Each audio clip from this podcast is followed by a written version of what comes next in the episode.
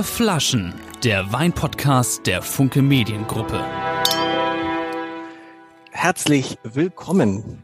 Und heute ist ein ganz toller Tag, denn wir haben einen tollen Gast bei den Vier Flaschen. Michael ist natürlich da, Axel ist da, aber vor allen Dingen ist heute, und da freue ich mich, weil ich lieb's, ich sag's einfach, wie es ist. Ich liebe Weine, aber ihre Bücher liebe ich mindestens genauso wie die Weine, die wir hier immer trinken. Und das Tolle ist, es lässt sich ideal kombinieren, gerade in der, in dem letzten, in dem aktuellen Buch. Da geht es um Weine, da wird Michael Kutey ganz am Anfang ermordet. Nein, ein Prinz. so viel kann man verraten. Sophie Bonnet ist da. Ich freue mich wirklich tierisch und liebe Sophie, so viel kann man verraten. Was kann man nämlich relativ schnell im Prolog lesen? Es, es, es wird ein, äh, der Erbe eines Weingutes mhm. ermordet. Mhm. Ja, der Arme, ne? der Arme. Und es geht, und es hat alles, wenn man das, es ist dieses Buch, da geht es um all das, was wir hier besprochen haben. Deshalb dachte ich mir, also es geht um, um Weingüter, um die Schwierigkeiten, wie die Winzer zu kämpfen haben, um die Frage, wie erhalte ich die Qualität, welche Rolle spielen die Chinesen, darf man Weingüter verkaufen an Günter Jauch und andere, Günter Jauch kommt jetzt bei dir nicht vor, aber so.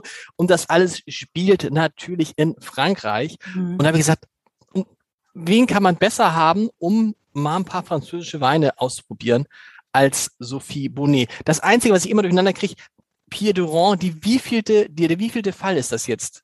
Der achte. Der achte Fall. Mhm. Acht, weil Leute, liest es, weil wenn ihr Weine mögt, wenn ihr äh, Frankreich mögt, wenn ihr Spannung mögt, aber eben nicht so, nicht zu hart, wirklich nicht zu hart. Ich meine, die Leute, gut, es gibt auch, also ohne Tote geht's nicht, aber, aber es verbindet das wunderbar und es ist so ein, es ist so ein Buch, es sind so Bücher, wenn man, äh, wenn man sich bisschen, bisschen Spannung haben will und ein bisschen Urlaub machen will und hinterher dazu, man kann sehr gut Weine dazu trinken. So.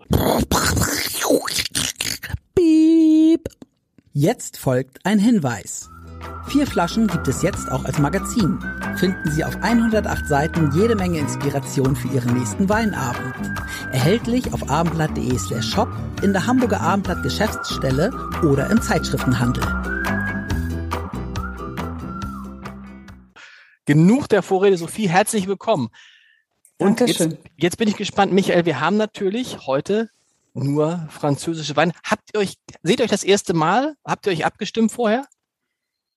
Wer hat die Weine ausgesucht? Ich habe, Sophie, ich habe das einfach mal entschieden, äh, äh, ähm, äh, als ich die ganzen Buchtitel dann gesehen habe. Ich muss ehrlicherweise gestehen, ich habe noch keins deiner Bücher gelesen, aber so wie Lars das jetzt gerade vorgestellt hat, muss ich es machen. Ich fahre nämlich jetzt ganz bald auch in Urlaub mhm. äh, und dann klingt das so nach einer vielleicht nicht allzu schweren, aber doch äh, inhaltsreichen äh, Kost und das ist dann aber Michael, aber anspruchsvoll, ja? ein bisschen anspruchsvoll. Es ist jetzt nicht irgendwie. Ja, würde ich mich trotzdem drüber trauen, okay. aber danke für den, den Hinweis. Axel, kennst du die Bücher von Sophie?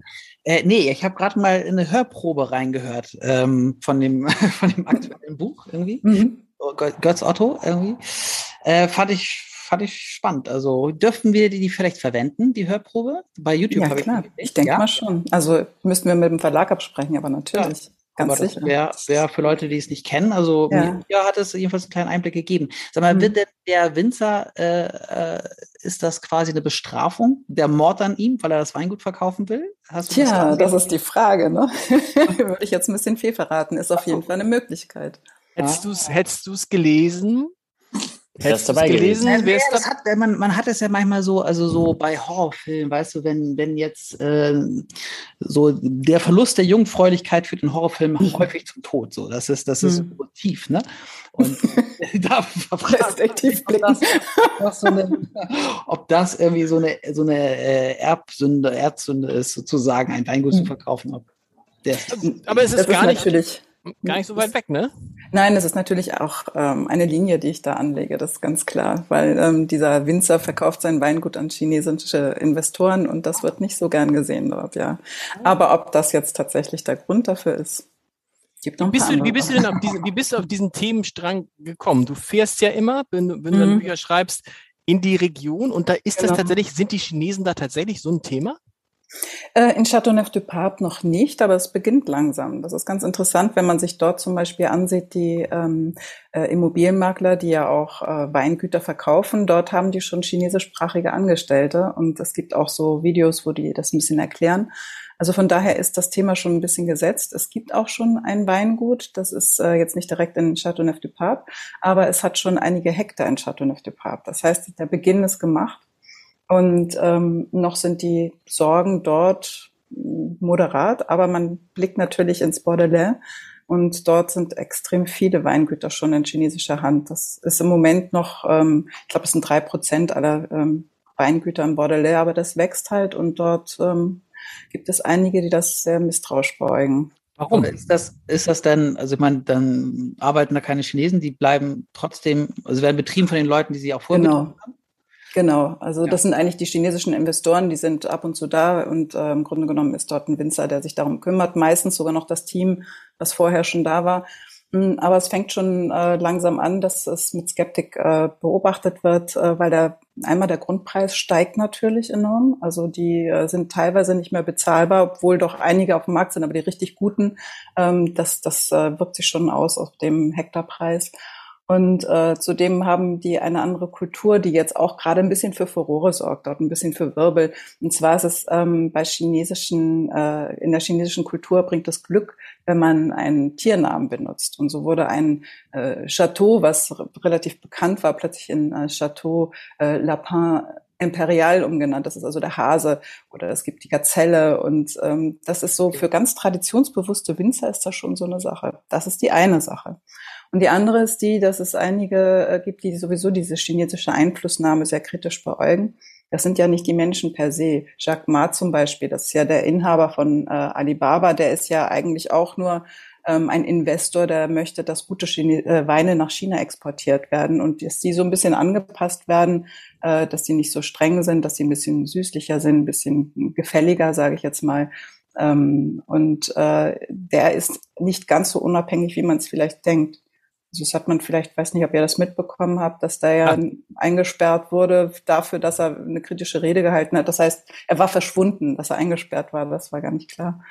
Okay. Aber als er dann endlich auftauchte nach ein paar Wochen, dann hat er halt so ja ein bisschen Abbitte geleistet für seine Rede. Und das ist, also die Einflussnahme ist schon auch da und da gibt es dann auch äh, einige Skeptiker. Wobei man muss schon sagen, dass die eigentlich, also dieser Handel, dass der hervorragend funktioniert, also das ist gar nicht so politisch normalerweise. Also von daher sind sie eigentlich dort noch relativ äh, wohlgesonnen, weil das funktioniert. Ich meine, China ist der zweitgrößte Absatzmarkt nach den USA. Hm. Ich hätte gedacht, vor den USA, interessant, weil die Chinesen sind ja viel mehr Menschen. Ein Beaujolais hm. sauer hatte ich gern. gleich, um gleich mal das. Michael, wie sieht man das denn sozusagen in der, in der Weinbranche, den Einfluss der Chinesen? Erstmal denkt man sich doch wahrscheinlich, wenn man Winzer ist und Weinhändler, super, habe ich wieder Leute, denen ich meinen Wein für viel Geld verkaufen kann. Ja, es ist, äh, also es suchen schon viele Winzer auch, äh, auch hierzulande Importeure äh, nach, nach China oder nach Asien generell ist gar nicht so einfach. Wenn das erstmal läuft, äh, ist das toll und wird regelmäßig bestellt meistens in ganz anderen Volumen, wie Winzer das liefern können. Ne? Also dann haben Winzer vielleicht 1200 Flaschen von irgendeinem so ganz besonderen Wein und die wollen dann irgendwie 20.000 haben. Und der Winzer sagt, ja, aber ich, ich kann dir 60 geben von diesen 1200, weil alles andere. Und dann sagen die, aber wo ist das Problem? Wenn wir 20.000 brauchen, musst du einfach 20.000 produzieren. Ne? Und da kommen dann unterschiedliche Kulturen und Möglichkeiten, die diese Lagen eben haben, in Deutschland so klein parzelliert. Da gibt ja dann vielleicht auch durchaus Einzellagen, nicht nur in Asien, auch in, in, in Amerika oder so, die 200 Hektar haben eine einzelne Lage, ne? also nur ein. Ne? Und das ist, das gibt's natürlich hierzulande nicht. Ähm, und es ist natürlich so, dass sehr viel Know-how aus Europa sowieso schon in China ist. Also viele, äh, auch, auch von großen namhaften Konzernen, arbeiten schon in China, Louis Vuitton, Moët Hennessy, die, die auch in China schon ein Weingut mitbetreiben und das auch schon länger, auch schon seit äh, seit vielleicht einem Jahrzehnt hat man das schon erkannt. Und China ist so groß, dass es unterschiedlichste äh, klimatische Bedingungen hat. Also von bis, also von Eiswein bis äh, quasi Schaumwein bis Weißwein mit Frische, mit Säure, Rotwein. Und eben die Manpower ist sehr günstig. Und das ist ja sehr arbeitsintensiv, der Weinbau. Und von daher ist das, glaube ich, schon spannend. Der Chinese selber ist noch nicht so ganz auf dem Trichter, was Wein betrifft. Also der Chinese im Schnitt trinkt 1,4 Liter Wein im Jahr. Na, und das ist jetzt nicht ganz so viel.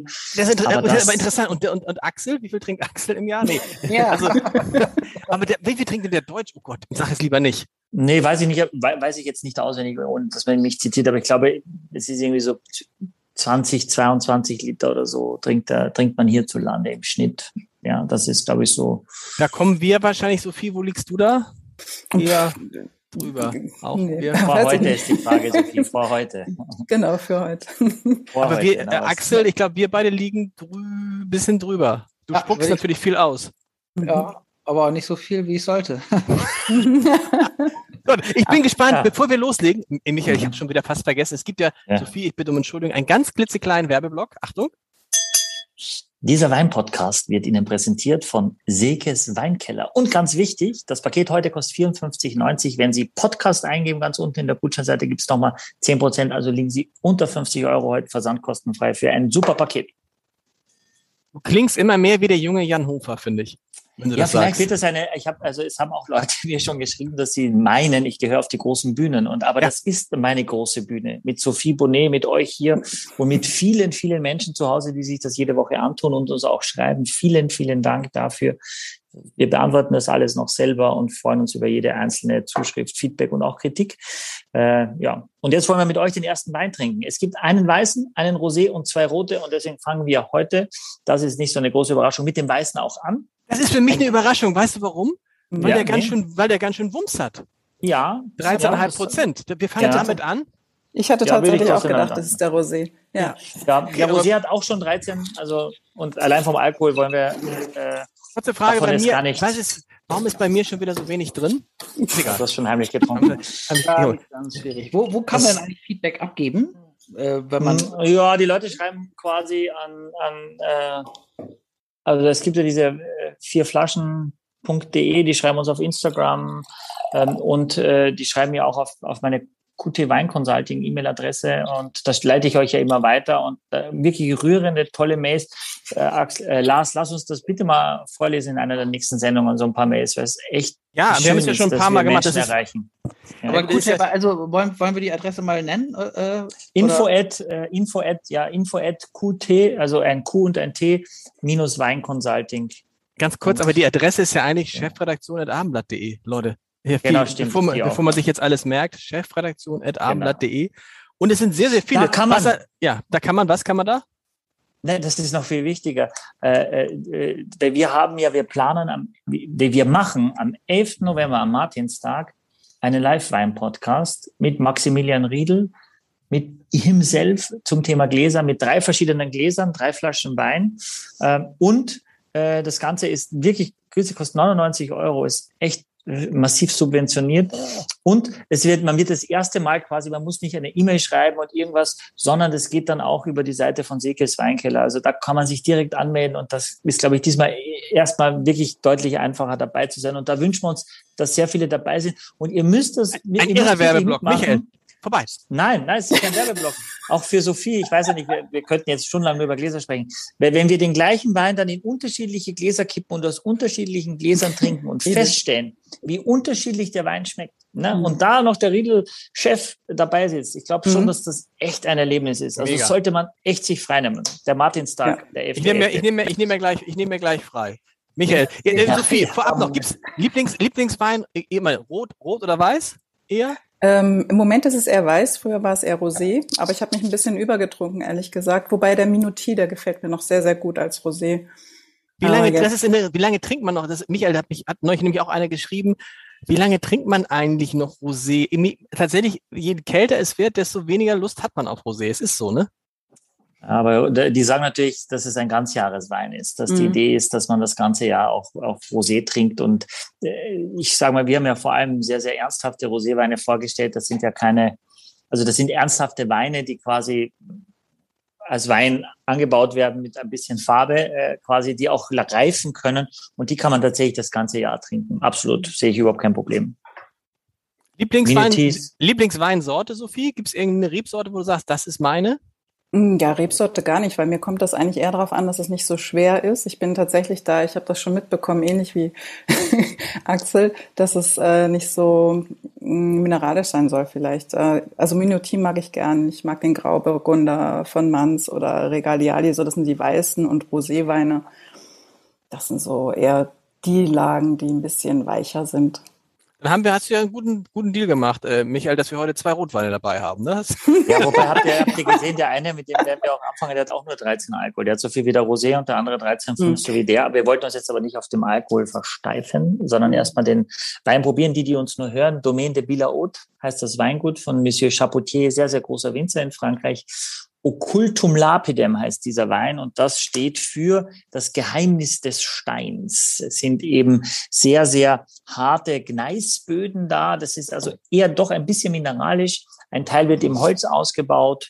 Äh, ja, ich finde ein super Start und tatsächlich auch ein Weißwein schon hinein etwas in diese herbstlichere Zeit, in die Herbsttrompeten, Steinpilze, Pfifferlinge, Maronen, so. Ja, den wollte ich mit euch teilen bin auch sehr gespannt, weil das ja ist, habe ich gelesen, Grenache. Äh, ein, ein Grenache Blanc. Blanc ist die Rebsorte, ja.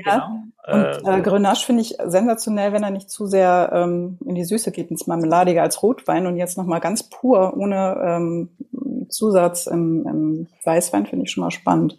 Und in die Süße, das kann man schon, man riecht es. Wieso trinkt ihr alles schon? Wird nicht mehr erst gerochen? Nein. Sophie, schon du kannst es machen, wie du willst. Wenn wir so lange reden, ohne zu trinken, vielleicht haben wir dazwischen noch echt mal was trinken. Guck mal, die Leute, okay, die zu Hause... jetzt erstmal. Du möchtest wissen, wie es riecht. es war, es war, es war, komm, vergiss es. Axel, Axel, Axel hat so, so einen Denkerblick schon. Ah ja.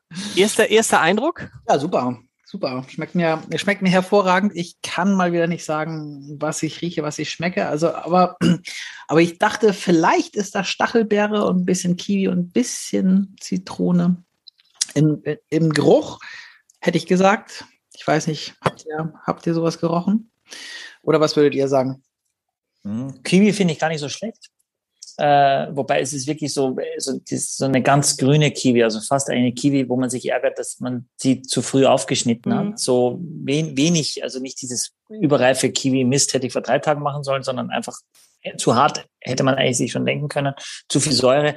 So riecht es ein bisschen, schmecken eher nicht, aber in der, in der, äh, in der Nase hat man es auf jeden Fall. Dieses Zitrus ist eher, finde ich, so eine herbe Limette. Also Zitrusfrucht ja, aber eher nicht Zitrone, sondern eher Limette, weil es ein, was herbes, leicht grünliches hat auch, finde ich, eine gute Frische. Aber trotzdem finde ich die Nase sehr elegant. Also nicht so laut. Der, der springt dir nicht entgegen, sondern ist eher, finde ich, sehr vornehm auch in, der, in dieser Fruchtbildung schon in der Nase. Also sehr sehr fein. Nun haben wir ja dankenswerterweise eine der erfolgreichsten Krimi-Schriftstellerinnen Deutschlands hier, die ja auch dafür bekannt ist, dass sie Weine und Essen sehr gut beschreibt. Und deshalb ja. denke ich mir jetzt nochmal nach und bin ganz gespannt, was so, wie Sophie Boni, Michael, nichts gegen dich. Nein, ich möchte mich zurücklehnen. nein, du hast es schön gemacht, auch wenn der springt mich, der springt mich nicht an. Habe ich auch eine Formulierung, die ich noch nie gehört habe in diesem Wein-Podcast. Der ist auch nicht so laut. Ich finde ihn auch nicht so maskulin. Nein, aber Sophie, das sollten wir nicht mehr sagen. Sophie, wir, wir schwenken und hören dir zu. Was, wie, was, was, was sagt dieser Wein? Könnte der in, könnte der in, in, in Folge 9 eine Rolle spielen? Also ich finde es wirklich spannend, weil es ja ein Grenache Blanc ist und ähm, diese Fruchtigkeit ist schon auch drin, aber nicht diese Süße, die ich jetzt erwartet hätte. Also dieses Zitronige ist natürlich ähm, ein schöner Ausgleich, aber mh, hm, was ich auch spannend finde, ist, dass da eigentlich äh, Barrique drin sein soll. So, also dass man da so ein bisschen dieses, äh, aber das, ich schmecke das jetzt nicht so raus, vielleicht weil ich nicht genügend Schluck nehme. Ich habe das jetzt nicht romanisierend äh, erzählt, sondern einfach so, was ich empfinde. Mm. also wenn man das jetzt runterschlucken würde, einen großen Schluck, wird man wahrscheinlich mehr so dieses cremige, ein bisschen dieses, dieses äh, rauchige. Das, aber ich trinke jetzt nicht so einen vollmundigen Schluck. Aber warum nicht? Du kannst, du kannst auch was, du kannst ausspucken. Oder ja, ich kann das nicht so elegant, ehrlich gesagt, wie Michael. Du kannst, du kannst ja aus dem Weg rausgehen. Und das, dann, das, das, muss man üben. Ja. Das muss man wirklich üben. Wenn ich jetzt ja. hier mir mein Pöttchen ja, hole, dann sieht das vielleicht ganz anders aus. Aber ich habe ja bei, ich habe ja im Hamburger Abendblatt gelesen, dass du sagst, du kannst mhm. etwas essen und dann nachkochen. Mhm. Das heißt, du musst. Das gelingt mir auch wesentlich mehr äh, als bei Wein, weil ich bin okay. ähm, bei Wein tatsächlich eher so ein Genießer. Ich bin jetzt nicht der Weinkenner an sich. Ich kann erzählen, was ich mag, was ich mich mag oder das, was ich recherchiert habe für meine Romane. Da bin ich natürlich äh, firm drin. Aber ähm, ich bin halt jemand, der, der einfach mit anderen Sinnen genießt so und, und trinkt und, und isst. Und ähm, Wein ist für mich immer ein schöner Begleiter. Ist gar nicht so die Hauptsache, ehrlich gesagt. Mhm. Wenn ich in der Provence bin, dann äh, dann mag ich das einfach, wenn, wenn mir etwas schmeckt, ich gucke immer gleich auf die Speisekarte, fotografiere die ab, schreibe mir ein bisschen auf, was mir gefallen hat. Ich seziere das dann auch so manchmal ein bisschen, kommt mir manchmal vor wie bei Mission Impossible.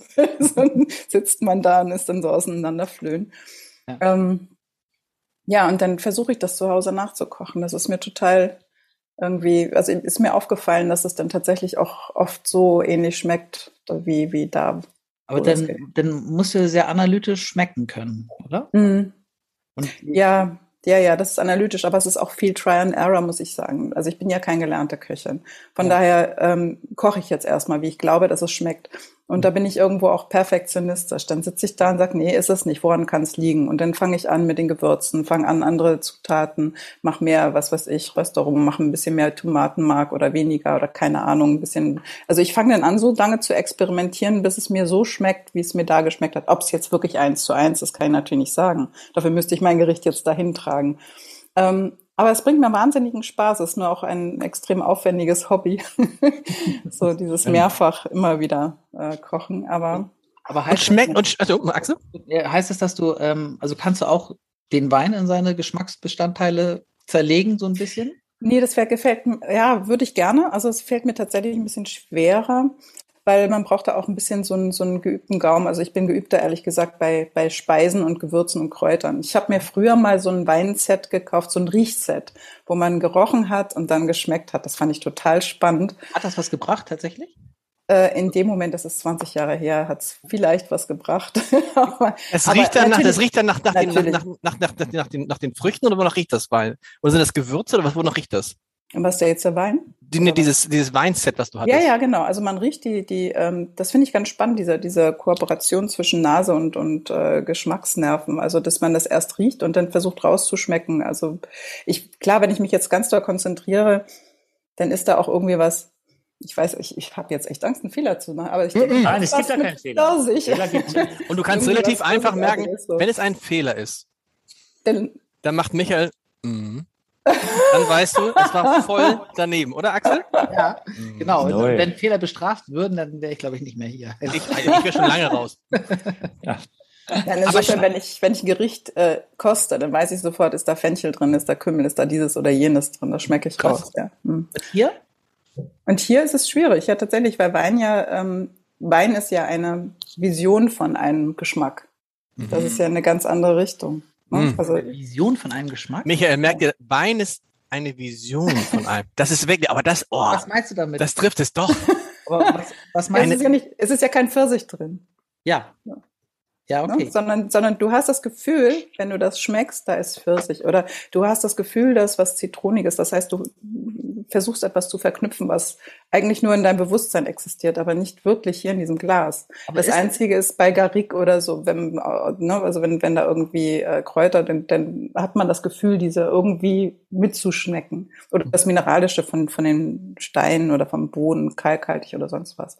Aber gerade bei Früchten, ähm, finde ich das enorm spannend, weil es gibt tatsächlich ja auch Weine, die wie Kirsche schmecken und wie, äh, was weiß ich, eben Pfirsich oder Aprikose oder Beere. Aber es ist ja immer nur so eine Idee, so ein Gedanke, den man als Verbindung sucht. Das ist schön, oder? Genau, das ist es ja, weil das ist ja das, worüber wir auch viel sprechen, Michael. Verrückt oder nicht? Wir schmecken, wie viele verschiedene Geschmacksnoten hast du in den Weinen geschmeckt, die du schon getrunken hast? 200, 300, 4? Wir waren ja, Entschuldigung, ich darf es einmal sagen, wir hatten sogar schon mal Katzenpipi. Als, Entschuldigung, als, als Geruch. Also, mhm. und das ist ja alles da hoffentlich nicht drin. Mhm. Nee, man sagt ja, also man sagt ja, dass, dass, dass Burgunderweine mit das komplexeste sind, mit bis zu 500 Begriffen beschrieben werden. Äh, und in Bordeaux ist es eher einfacher, obwohl es sechs verschiedene Rebsorten sind. Die kommt man eben mit 60, 70 Begriffen aus, die man zuordnen kann, auch in einer realistischen Art und Weise, dass man also im Leben schon mal irgendwann hätte riechen können äh, und dann noch zuordnen kann. Das ist, das ist eine Übungssache, ganz klar. Ähm, und dann ist es auch so, dass tatsächlich Frauen besser riechen und schmecken eigentlich als Männer. Das ist mit der Geburt so mitgegeben.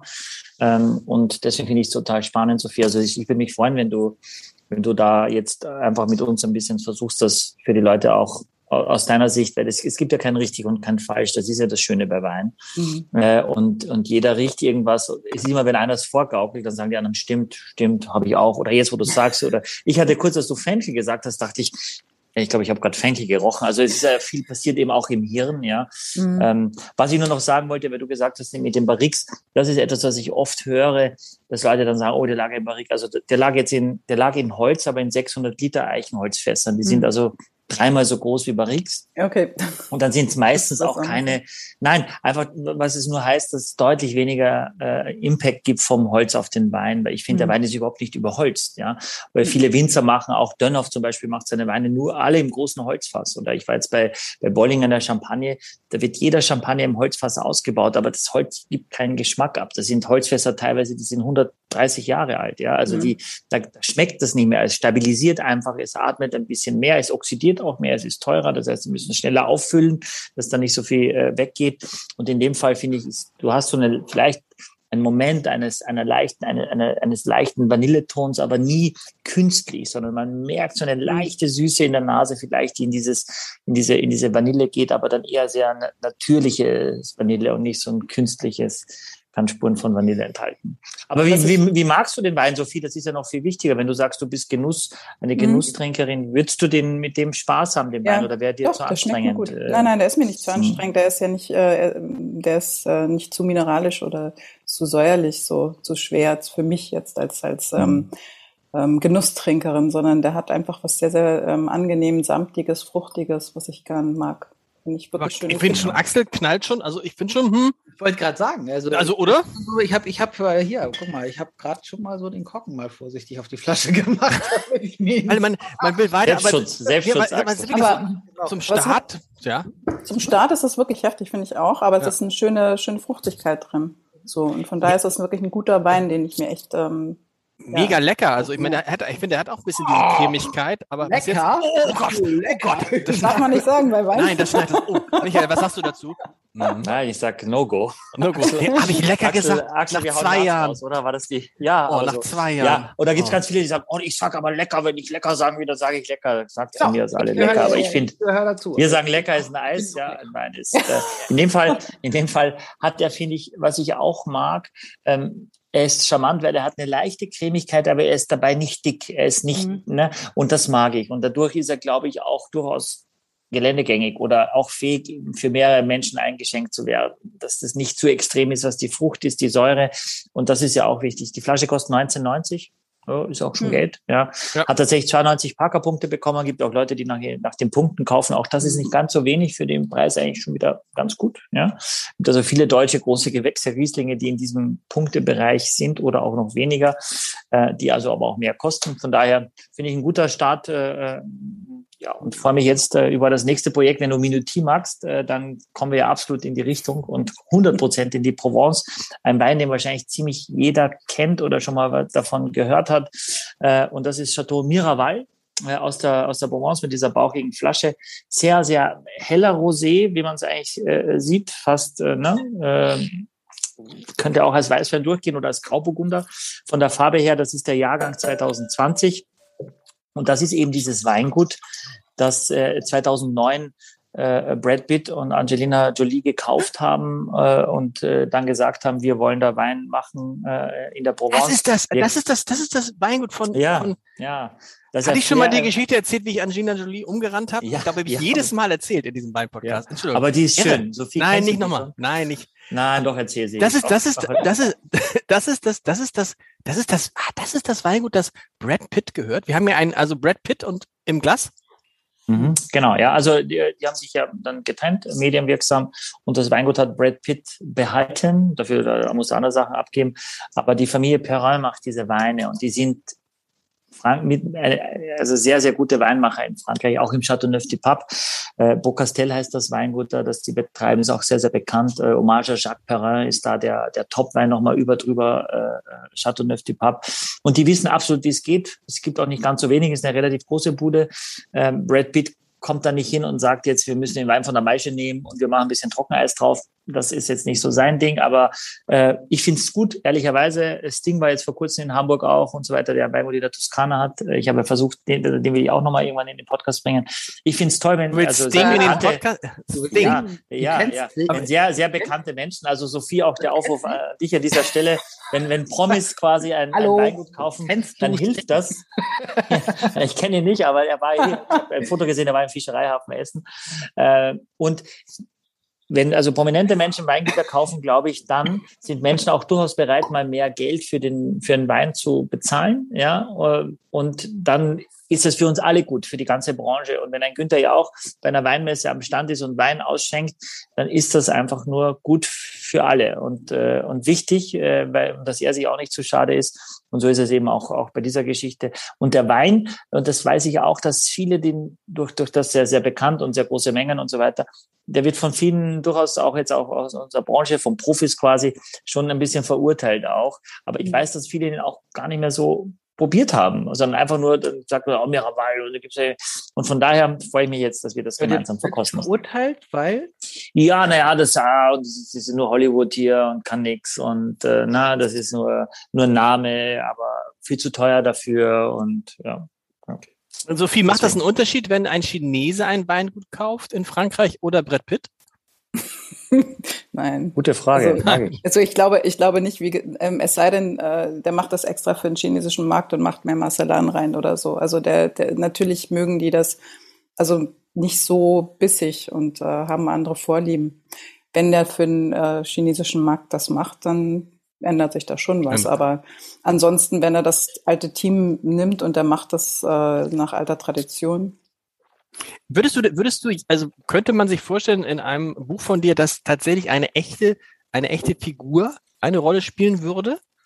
Brett Pitt, nee, würdest du nie machen, ne? Das ist ja jetzt, das macht ja hier der, der, äh, dein, dein äh, Kollege Klaus-Peter Wolf. Der hat ja, der baut ja immer Figuren in seine Romane ein.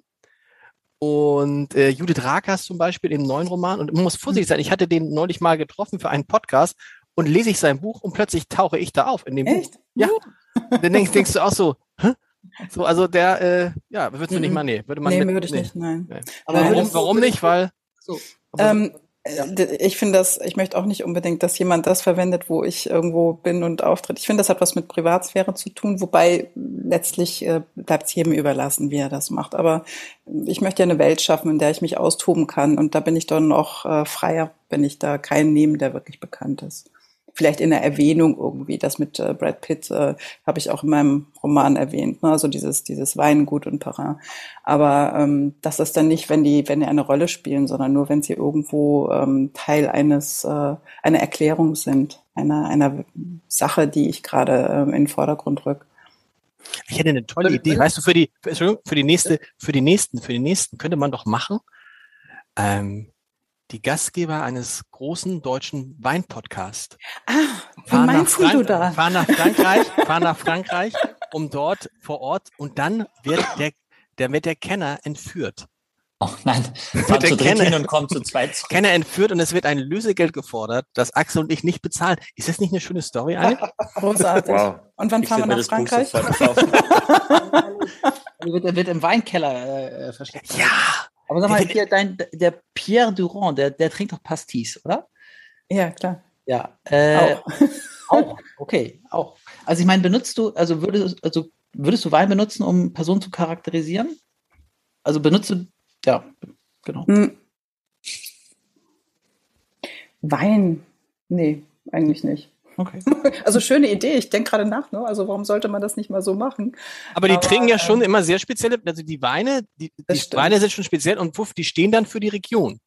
Die stehen für die Region, Region. und das sind halt einfach Weine, die mir dann gerade auffallen. Also ich, ich trinke ja auch eigentlich nicht immer dieselben Weine, sondern ich trinke mich, sagen wir mal so, immer querbeet.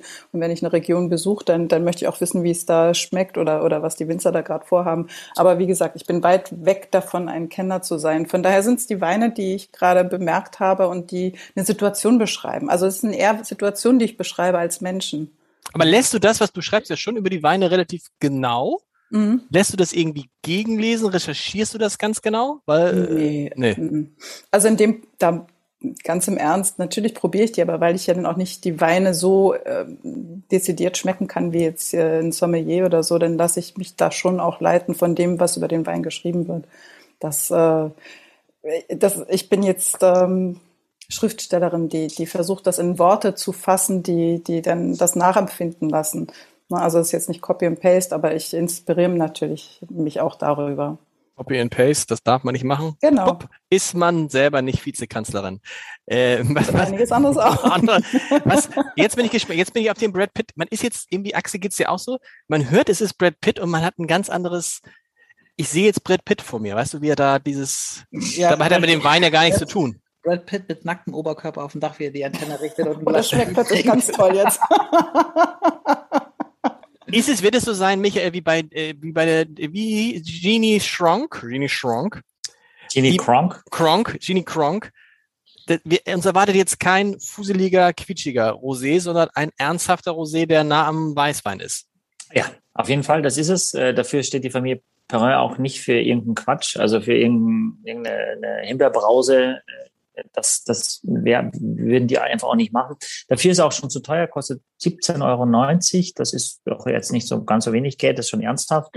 Ähm, und das ist auch, wenn du die Nase riechst schon, wenn du die Farbe siehst, finde ich dieses sehr, sehr elegante, dieses vornehme Lachs. Ist das überhaupt Lachs? Also sehr, sehr hell. Allein die Flasche, finde ich, sieht schon wertig aus. Diese bauchige Flasche ist ein, ein USP auf jeden Fall.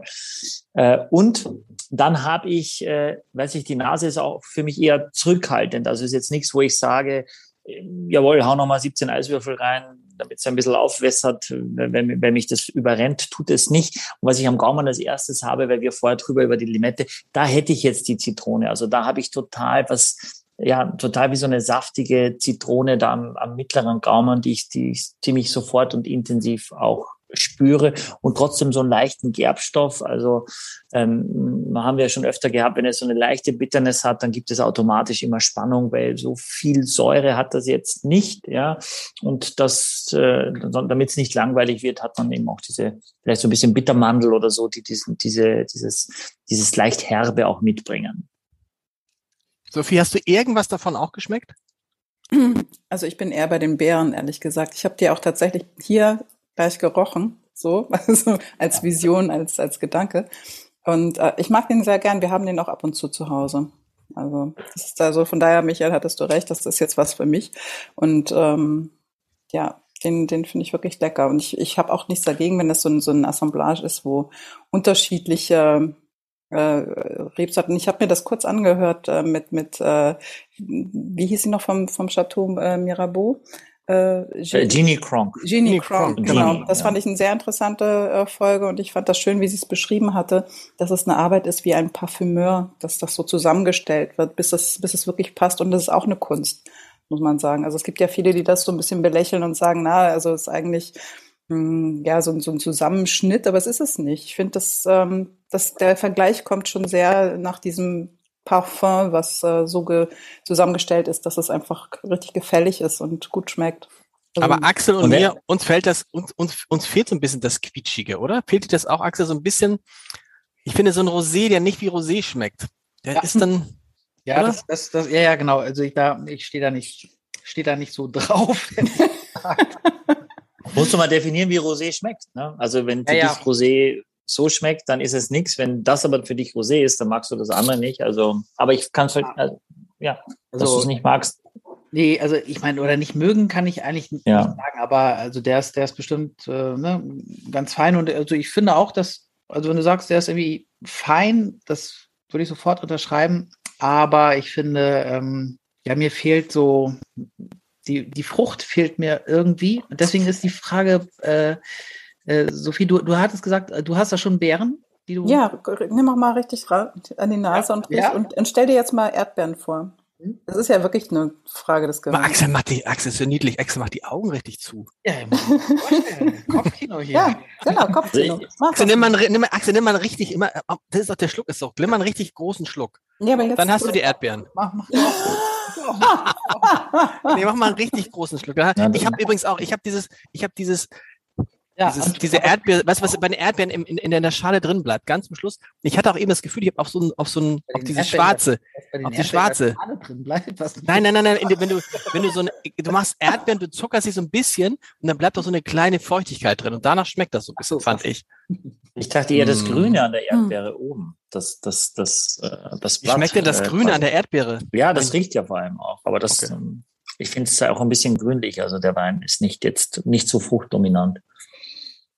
Aber schmeckst du das Lustig. auch? Also die also, ja, die Erdbeere habe ich, also ich, ich weiß, was ihr meint, aber es ist überhaupt nicht marmeladig oder so. Es ist wirklich quasi, mhm. es hat einen Erdbeerduft, aber am, am, auf der Zunge habe ich die Erdbeere eher weniger. Also in der Nase mhm. kann ich es mir ein bisschen verstehen.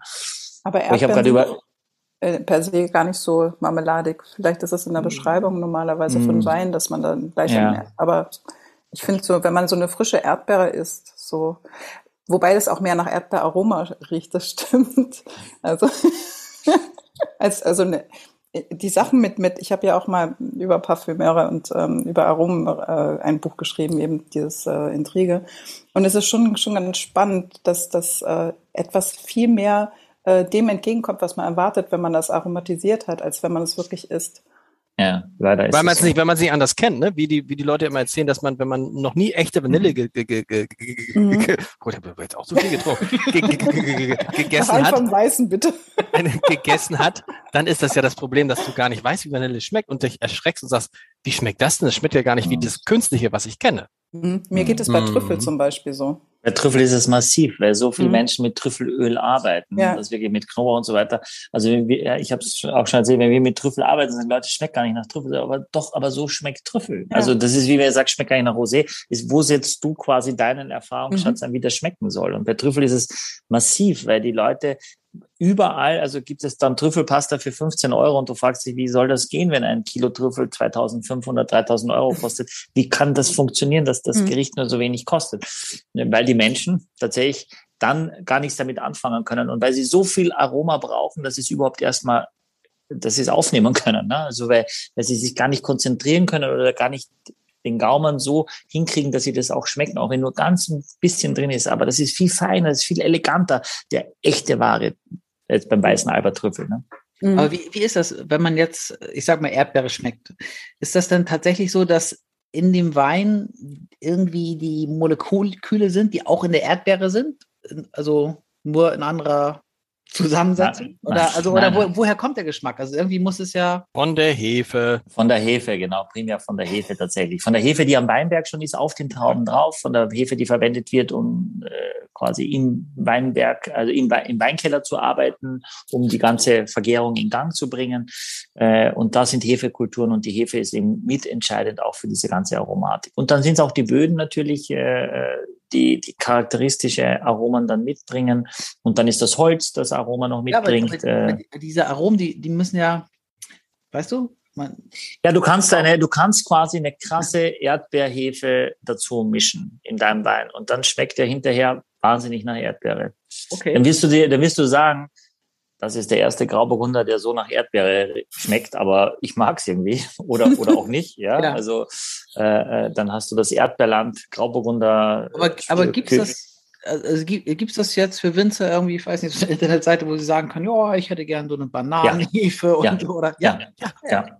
ja. Und es gibt auch viele Winzer, die das machen. Also ich glaube, also wir stellen hier eher nicht so diese Weine vor, aber äh, die meisten Menschen, die Weine trinken, fallen auf das hinein. Deswegen gibt es ja unseren Podcast, die uns hören und sagen, okay, das trinke ich mal, weil sie sich eigentlich auf uns verlassen können. Oder sonst würden wir sagen oder merken, weil es sehr, sehr vordergründig ist, äh, weil es fast schon kitschig ist von der Frucht, dass du denkst so, ey, hör auf jetzt wie. Und dass du alle zehn Sekunden, also du kannst auch mehrere. Du kannst sagen, was du Erdbeere erreicht, wenn ich, ich hätte gern Erdbeere und Vanille, passt gut, ich mache auch noch Vanille ja, und dann mache ich auch noch äh, Hibiskus und also wie ein Parfümeur kann man auch quasi mit seinen Hefen das End, ob das dann ob das dann so ein großer Fruchtsalat ist, der, der quasi nach, äh, nach äh, vergorenem bereits einmal quasi, äh, na, oder eben nicht. Das ist also nicht immer zwingend quasi ein, ein, tolles Ergebnis. Da muss man schon eben auch sehr, sehr vorsichtig sein. Und eigentlich gute Winzer versuchen, möglichst neutrale Hefen zu verwenden oder eigene Hefen aus dem eigenen Weinkeller, um quasi die Charakteristik des, der, der, der Böden und der Hefe, die auch im Weinberg Weinberg quasi lebt und, und, und, und sich dort über hinsetzt, möglichst eins zu eins zu übernehmen, möglichst unverfälscht, weil das macht ihre Weine einzigartig, weil das dann jedes Jahr ja so schmeckt. Weil die Hefe verändert sich ja quasi auch mit dem Traubenmaterial, mit der Säure, mit dem Zucker und so weiter. Und das ist ein, so ein großer Blender, eine große Sonnenbrille, und dann nimmt sie ab und dahinter ist ganz was anderes. Von daher aber die Hefe, Schwierig. die Hefe, also wie entsteht die nochmal? Also wenn du sagst, die Hefe aus dem eigenen Weinkeller, also woher? Ja, die ist da überall, die ist in der Luft, die ist an, an, an der Wand, die, die, die ist quasi überall, diese Hefe. Und dann, wenn du den Wein quasi in ein Fass machst, ja, äh, dann hast du diese Hefe konzentriert aus deinem eigenen Weinkeller gewonnen, ja, die du dann dort noch mit reinmachst. Oder du brauchst sie gar nicht mit reinmachen, sondern es ist so quasi der ganze Keller voller Hefe und die ersten Fässer gären schon und so weiter, dass das von alleine anfängt, dieser, dieser Wechsel, diese Umwandlung von Zucker in Alkohol. Oder du mischst eben Hefe mit rein und rührst das um. Und Aber die Hefe wäre dann nicht im eigenen Wein, also die müsstest du dann kaufen. Genau, ja, aber meistens, also genau, es ist immer so ein bisschen ein, ein Risiko auch und kann natürlich auch jeden leichten Fehlton ja auch potenzieren. Ne? Also das, das muss man immer abwägen, wie ist das Traubenmaterial, wie reif ist das Trauben, wie überreif ist das Traubenmaterial. Also die Hefe, und das ist tatsächlich so ein großes Geheimnis auch der Winzer. Da, hier, da siehst du teilweise, es sieht aus wie so ein Zementsack, also Zementsäcke, wo, wo Hefe dann dort liegt. Und wenn du mal in, am Weingut bist, so um diese Zeit des Jahres, im Oktober, November, und da so ein bisschen genau hinschaust, dann kannst du schon durchaus erkennen, mit was die Winzer dann das wird arbeiten. Auch toller, aber das, in der Geiselhaft muss Michael, der entführte Michael, diese Säcke schleppen und jeden Tag ausprobieren. Und der Winzer, der ihn entführt hat, der will den besten Wein aller Zeiten haben, ja. Und er will ihn nach einer, er will ihn nach einer deutschen Automarke benennen, AMG. Aber warte, aber schöner Übergang, das war jetzt Übergang. Wir müssen, ja, Leute, wir du müssen, die, Sophie, muss, Sophie muss noch Bücher schreiben und alles. Ja, wir aber wir müssen schon mal den, sag mir, du kannst gleich die Frage stellen, Axel, ja, aber ja. ich sehe schon, dass du gleich wieder nach der Rest, nach dem Restzucker fragst. Und deshalb die Frage, was ist der, was ist der Rotwein, den wir jetzt einschenken, Michael? Welcher von den beiden? Ich würde mit dem Beaujolais starten. Dem schon mit dem L'Ancien Beaujolais äh, von Jean-Paul Brun. Oh, guck mal, und Sophie nimmt ein anderes Glas tatsächlich? Nimmst du ein anderes Glas, Sophie? Ja. Ah, cool. Wir nicht. Wir sind, also da, mal, wir sind Banausen. Gut, dann nehme ich auch das alte. Nein, musst du nicht. naja, es ist ein, eigentlich zu groß für Beaujolais, ehrlich gesagt, das Glas jetzt, aber egal. Wow. Was, wieso zu groß? Kann ein Glas zu groß für Beaujolais sein? Warum? Ja, also ich habe das mal so gelernt, ich weiß nicht, ob es noch so ist, dass man für Beaujolais nicht die ganz großen Rotweingläser nimmt, aber das war vielleicht auch früher. Früher war übrigens Beaujolais, ähm, also als ich mich ange, äh, als ich angefangen hatte, mich mit Wein zu beschäftigen, ähm, da war das so dieser echt ein Klassiker, den man immer wieder jedes Jahr erwartet hatte, dieser Beaujolais Primeur et Arrivé. Mhm. Und jeder ist dahin und hat sich das dann äh, geholt in dem Restaurant mal einschenken lassen. Und ähm, ich erinnere mich, dass ich den gar nicht so toll fand. Also ich bin mal gespannt, also, wie der jetzt schmeckt. Beaujolais äh, äh, assoziiere ich mit wilden Saufgelagen und da hat so eine Flasche irgendwie drei, drei Mark gekostet oder sowas. Ja. Beide Beaujolais. Axel, du bist unser Durch, du bist der durchschnittliche Wein, Kunde Deutschlands mit 3,09 Euro. Ja, perfekt. Ja, das ist es ja. Die ersten LKWs werden da beklatscht und riesen TV-Sender kommen und hurra mhm. und es geht los mit dem Beaujolais. Das, was wir machen, ist schon ein bisschen ernsthafter. Also Beaujolais äh, in der Regel aus der Gamay-Traube äh, gewonnen, eine äh, Traube, die in dem Burgunder seit dem 14. Jahrhundert. Und das ist spannend, weil ich ein bisschen recherchiert habe auch die, der, der, der Beaujolais, die, die, die Gamay-Traube, also für die, was wir jetzt auch hier haben, ist ursprünglich eine Kreuzung aus Pinot Noir und Heunisch. Und Heunisch ist eine Weißweinrebsorte, die bis ins Mitte des 19. Jahrhunderts tatsächlich die meistkultivierteste Rebsorte hierzulande war. Und auch der Riesling, ja, stammt aus der Heunisch Traube ab aus der Vitis Silvestris und aus einem Traminer-Klon. Da kommt ursprünglich der. Äh, das heißt, es, die, die Heunisch ist der Ur-Urgroßmutter von Riesling. Genau. Und auch zum Beispiel äh, Heunisch zusammen mit Chenin Blanc, eine Rebsorte Colombar, die große Mengen auch produziert, auch in Südafrika zum Beispiel Colombar. Also Heunisch war dafür einfach bekannt, dass eigentlich nichts passieren konnte und immer fette Ernten eingefahren wurden. Also ein wirklicher Massenträger. Und auch der Blaufränkisch aus Heunisch und der blauen Zimettraube soll den Ursprung eben auch mit dem Heunisch. Also eine Weißweinrebsorte, die, die unter anderem auch für einige Rotweinrebsorten auch mit verantwortlich ist. Beaujolais, was ich mag, ist generell, ich hoffe, Sophie, du bist dabei, nicht zu warm trinken, ein bisschen kühl, den Beaujolais, nicht eiskalt, nicht aus dem Kühlschrank, aber gern bei so 13, 14 Grad, weil diese Frische, dieses samtige, dieses erdige eben gut erhalten bleibt. Ähm, L'ancien von Chambois-Preux, Terre Dorée, so heißt quasi die Lage oder dieser Wein im Speziellen. Mm. Ähm, und ja, ich, ich mag es jetzt mehr und mehr. Ich finde, es ist so viel Wein für so wenig Geld, dass man echt mehr gute Beaujolais trinken sollte. Leider haben die dieses Image noch, was ihr erzählt habt. Genau dieses mhm. drei Mark und Hurra und äh, und der letzte, das quasi, das sind die ersten Weine, die gekommen sind aus dem Jahrgang. Ja, das waren so aus dem, im gleichen Jahr noch, kommt dieser Beaujolais schon quasi gepresst und hurra und los geht's. Aber wenn man das ein bisschen äh, äh, kultiviert und die, die Mengen reduziert, kriegt man eben durchaus extraktreiche Weine, die immer noch wenig Alkohol haben, aber eben ja, wunderschön zu trinken sind, eine gewisse Unkompliziertheit und diesen Herbst hinein mit so Leberpastete, Sauce Cumberland, also mit diesen, mit diesen Wildgerichten auch, die, die, die oft so Preiselbeersachen dabei haben, dann passen diese Weine einfach fantastisch dazu. Also ich finde schon mal, dass er sehr, sehr gut riecht. Ich habe jetzt noch Mega. keinen Schluck getrunken. Es ist echt der Hammer. Cranberry. Also, Cranberry. Cranberry ein bisschen? Ja, ich habe auch mm. irgendwie so, so Johannisbeere sogar fast und, und irgendwas Vanilliges. Ich mag das total mm. gerne. Das, was ich gerade rieche, das, ich weiß nicht, ob es ein Barrique ausgeht, keine Ahnung. Ich habe übrigens in der Provence ähm, Weingüter auch ähm, äh, besichtigt.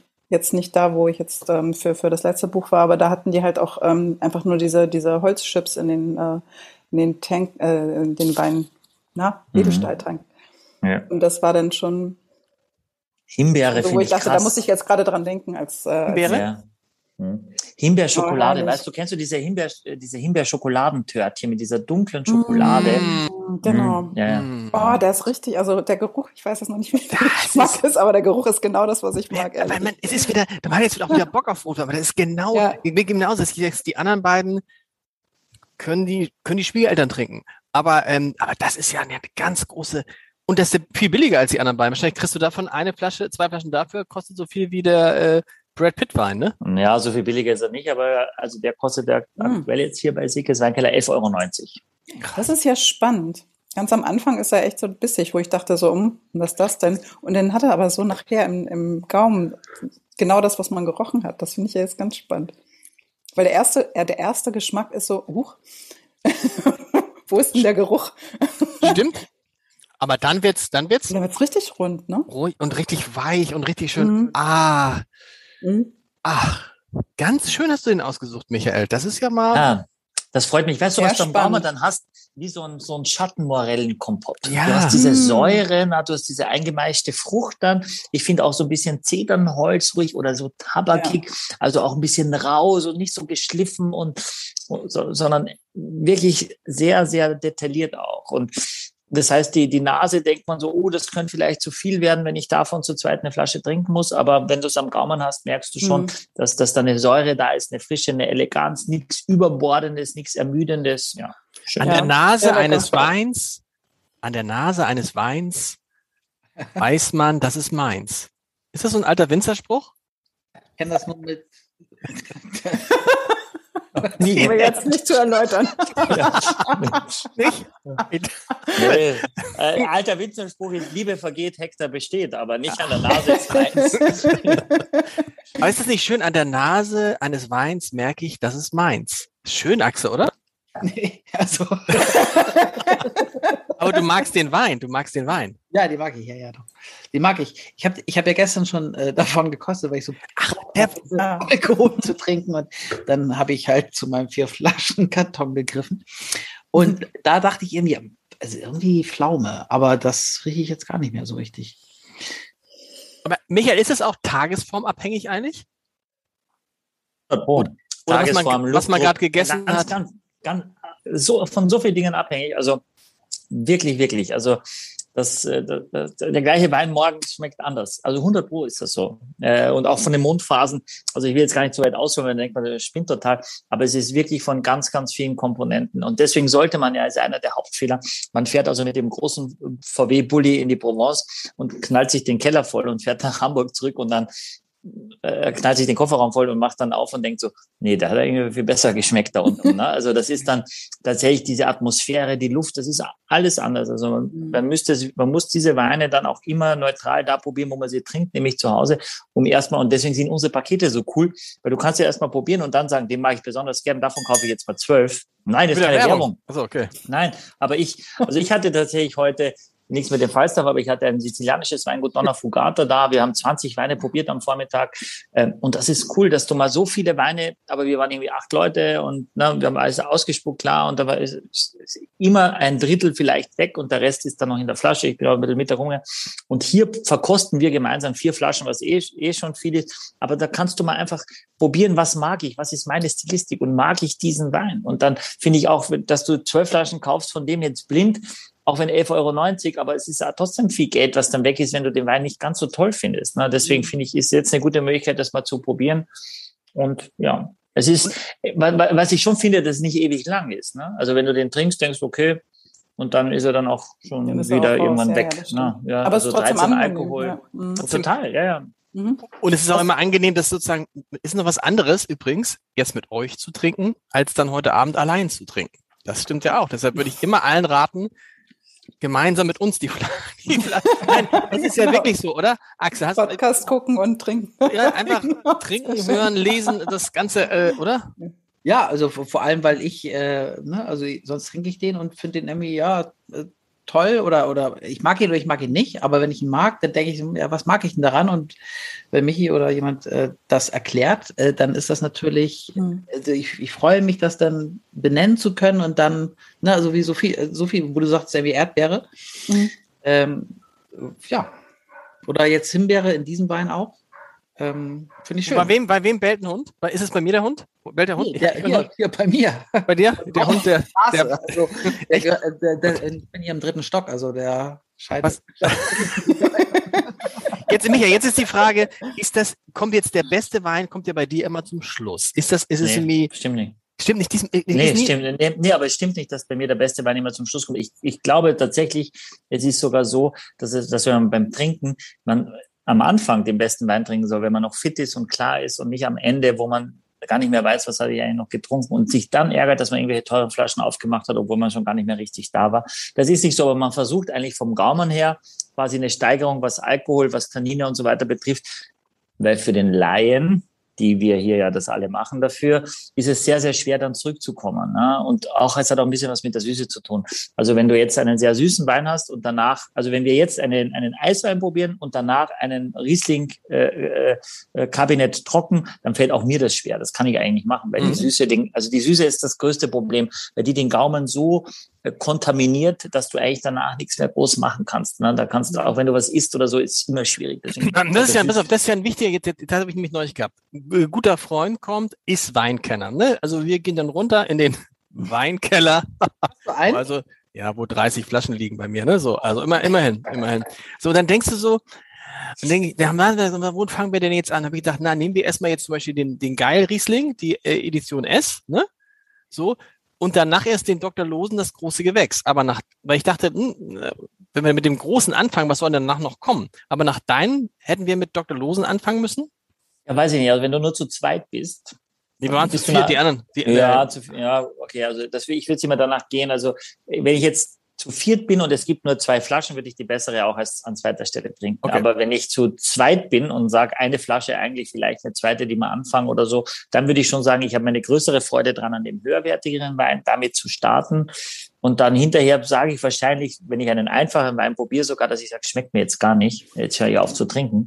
Und da habe ich die Flasche zwar offen, muss morgen oder übermorgen weiter trinken. Aber ich finde, es kann auch dann dabei bleiben. Ich habe eine gute Flasche Wein und denke, auch den Geschmack, den nehme ich jetzt mit. Also auch, auch dieses Gefühl zu zweit eine Flasche Wein. Ich bin noch klar, aber ich schon ein bisschen, ich spüre das schon. Das ist doch was Schönes. Da muss man nicht zwingend, weil man glaubt, es ist jetzt noch so früh, ich muss jetzt irgendwas weiter trinken, sollte man das eigentlich sich bewahren. Das Gefühl diesen, mhm. dieses Geschmacks auch. Ja. Okay. Hm. Und mein Freund Sven übrigens, der hört unseren Podcast immer beim Kochen. Der sagt, er stellt das, also er muss uns sehen. Er sagt, er muss die Gesichter sehen. Er kann es gar nicht hören. Er stellt sein Handy dann irgendwie in die Küche Ach, auf. das machen, das machen viele. Das machen ja, viele. Ja, dann habe ich gesagt, trinkst du wenigstens Wein dazu? Sagt er, nö. Sag ich, was? Das ist die Idee unseres Podcasts, dass du mit Wein unseren Podcast hörst. Aber, ja. Das machen, das machen viele. Das ist übrigens eine, äh, eine, das, wo wir gerade über die Hörer äh, sprechen. Ich erinnere mich an ein Mail, das, das ich bekam wo eine fragte jetzt ganz akut und vielleicht können wir helfen. Geburtstag, äh, ihr Mann Geburtstag, irgendwie äh, äh, äh kein runder Geburtstag, 52, 53. Hast irgendeinen besonderen Tipp? Er mag Rieslinge gern. Also äh, Rieslinge und Weißburgunder. Nee, Weißburgunder. Irgendeinen schnellen Tipp, Michael, an dieser Stelle? Weißburgunder. Ähm, was ich total äh, gerne mag, sind, sind mehrere Weißburgunder, die ein bisschen kraftvoller sind, vor allem jetzt aus Deutschland, würde ich sagen. Äh, Finde ich ganz, ganz schön. Ähm, Weißburgunder Doppelstück von, äh, von der Nahe von ähm, äh, äh Halbstück heißt der, äh, Halbstück von der Nahe von äh, Gut Hermannsberg. Ja, es gibt an der, an der Mosel von ähm, gibt es einen sehr, sehr guten Weißburgunder, der ein bisschen im Holz ausgebaut wurde von einem sehr, sehr bekannten Weingut, komme ich gleich auf den Namen. Äh, Michi Mallert macht Pinot Blanc am Zaum, ein bisschen cremigeren Weißburgunder in Krems, der, der, der gar nicht so teuer ist für 12 Euro. Äh, und mal einer meiner absoluten Top, Top Weißburgunder in Deutschland ist Weißburgunder aus der Einzlage Gras im Ofen vom Weingut Heger aus Baden. Das ist immer ein kraftvoller, aber trotzdem eleganter Weißburgunder als großes Gewächs. Ähm, der kostet auch schon, glaube ich, echt so irgendwie 50, 60 Euro, aber das macht schon echt auch. Für einen äh, Geburtstag ist doch super. Ja, ja. Gras, Gras im Ofen, brauchen wir hinterher nichts rauchen, sondern brauchen nur den Wein trinken.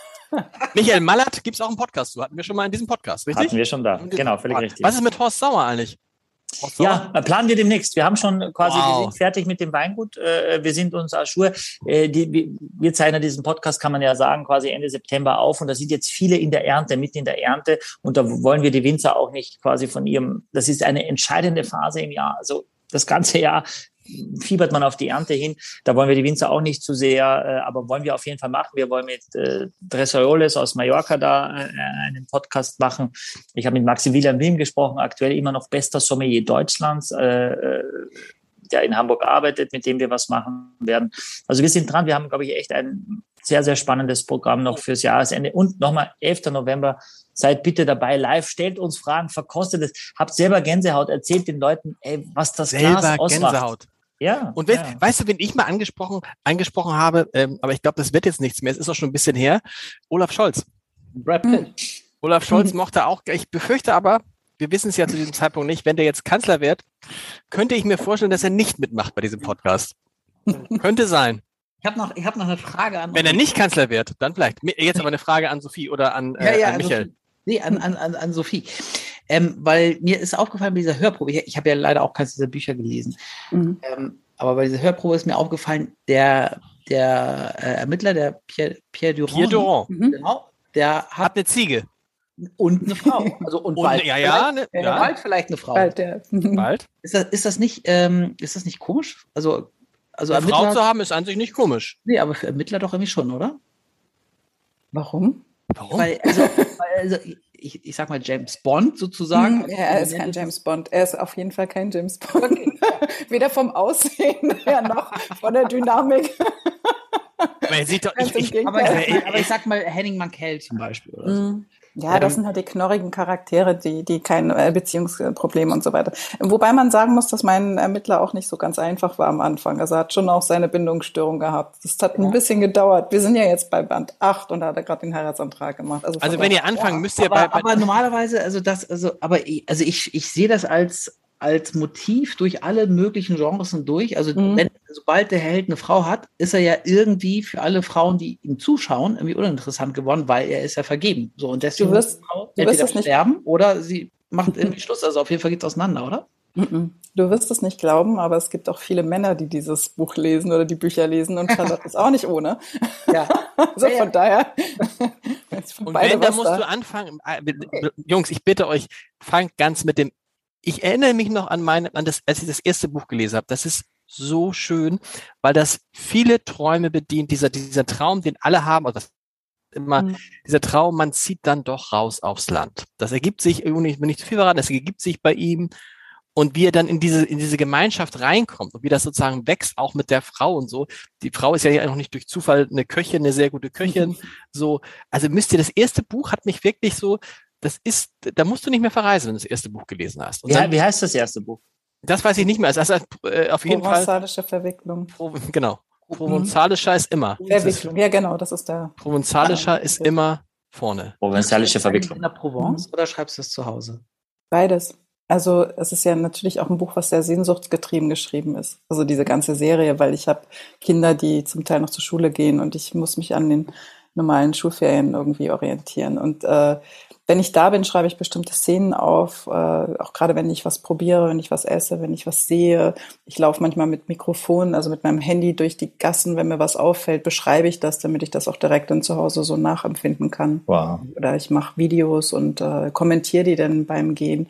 Das finde ich total spannend. Manchmal gibt es so Szenen, zum Beispiel äh, bei Promosage Intrigue, da war ich in, in, in Sanary-sur-Mer und da gibt es so eine Bucht mit Blick auf Bandol. Da gibt es ja auch so wunderschöne Weine. Mhm. Ähm, und äh, habe dann so den Sonnenuntergang gesehen und gegenüber da ist so eine Eisenbahn, die ist so durch die Landschaft gerauscht und, und dieses allein dieser dieser Blick so im, im Sonnenuntergang und dann diese dieses äh, Funkeln dieser Eisenbahn, die dann irgendwann im Tunnel verschwindet. Das ist irgendwie total schön. Und das hatte ich da auch beschrieben. Und das war genauso windig dann. Und ich hatte auch, wie mein Ermittler in meinem Sandwich, hatte ich dann irgendwelche Sandkörner, die es knirscht. Aber es ist egal. Das ist einfach, das ist so Leben. Und, und diese Situation, auch wenn ich hier sitze und wenn ich äh, dann darüber schreibe, das ist halt wirklich unglaublich sehnsuchtsgetrieben. Und so ist es übrigens auch, wenn ich über Wein schreibe. Ähm, ich finde das so ganz spannend, wie wir jetzt hier rangehen. Das ist so eine ganz andere Herangehensweise, als ich normalerweise habe, wenn ich Wein trinke. Also das ist jetzt wirklich, äh, ich, ich freue mich total. Ich bin total gern dabei und ich äh, lausche auch gerne, was äh, Michael da alles erzählt. Ich bin völlig begeistert. Ähm, aber wenn ich tatsächlich da sitze in der Provence, ähm, dann, dann hat das viel mit Stimmung zu tun, das, was du ja auch erzählt hast. Und äh, es gibt schon auch äh, manchmal Abende, da sitze ich, das war jetzt in Gordes, in äh, La Tronquette, äh, hatten wir wunderschönen Wein getrunken und, und äh, den zu beschreiben, das macht dann auch einen ganz anderen Spaß als, äh, als äh, das ist relativ technisch, sage ich jetzt mal. Und wenn ich dann, wenn ich den Wein dann richtig gut finde, dann gucke ich auch nach dem Wein gut. Das war jetzt zum Beispiel Maison de Marie, kannte ich gar nicht. Ne? Das ist äh, bei Menerb und wir sind dann hingefahren und haben getestet und tatsächlich schmeckte der jetzt zu Hause genauso schön wie da. Aber das ist so aus dieser Stimmung heraus, aus der Situation heraus, etwas ähm, zu probieren, zu essen, zu trinken, das ist schon wahnsinnig, äh, ja, mehrschichtig irgendwie. hört zu, hört zu, hört zu, hört zu. Wir müssen es einmal kurz, damit man, damit, damit das mal gehört hat. Axel, der Junge liebte diesen Ort und so waren sie gemeinsam hingefahren, obwohl Alessandro kaum noch Kraft hatte und seine Ausfälle stärker wurden. Alles in der Hoffnung, der Anblick dieses Paradieses, der unberührten Natur, würde ihm Gottes unsichtbares Wesen zeigen, seine ewige Stärke. So. Leute, also wir reden hier nicht über irgendwie, wir reden hier nicht über Pille-Palle Kriminalliteratur. Ja, das ist Wahnsinn, wie viel Pathos du in diesen, in diese, weil ich wollte gerade Sophie eigentlich das absolute Kompliment machen. Was für eine angenehme Stimme du auch hast. Also du solltest selber, finde ich, diese, deine Bücher sprechen, weil ich, ich, ich wette, jeder, der uns zuhört, wird sagen, unfassbar. Allein die Stimme ist, hat sowas Beruhigendes, sowas Warmes und sowas Klares. Also wirklich, finde ich wirklich, warte, warte ab, wirklich Olaf toll. bis, bis Olaf Scholz da ist, dann bis, weißt du, was, Lars, was wirklich du das gelesen ist. hast und jetzt jetzt habe ich dein, deine Stimme im Ohr, wenn ich dieses oh. Buch das erste Mal lese. Ich weiß gar nicht, ob das gut ist. haben wir noch eine Flasche? Haben wir noch eine Flasche? Einschenken. Axel, dann deine Frage. Flasche, letzte, ja, letzte aber Flasche die, schon mal einschenken. Letzte Frage durfte ich auch nicht stellen. Doch, du darfst stellen. Entschuldigung. Entschuldigung. Ja, wir schenken ein. Pass auf. Aber äh, Götz Otto, äh, habe ja auch im Abendblatt gelesen. Den würdest du ja. gerne mal treffen. Hast du nie getroffen? Nein. Wie, Der spricht deine Bücher ja. und du, du mhm. triffst ihn nicht? Mhm. Er ist äh, unglaublich scheu und äh, ich hatte schon überlegt, wie man Kontakt aufnimmt, einfach nur mal einen Kaffee zu trinken, weil das ist schon spannend, wenn jemand diese, diese Rolle übernimmt und die, die Protagonisten ja darstellt. Äh, und ich hatte auch irgendwie dem Verlag gesagt, die soll mal Grüße ausrichten, als die Aufnahme war, aber es kommt nie was zurück. Macht er das gut? Findest du, dass er das gut macht?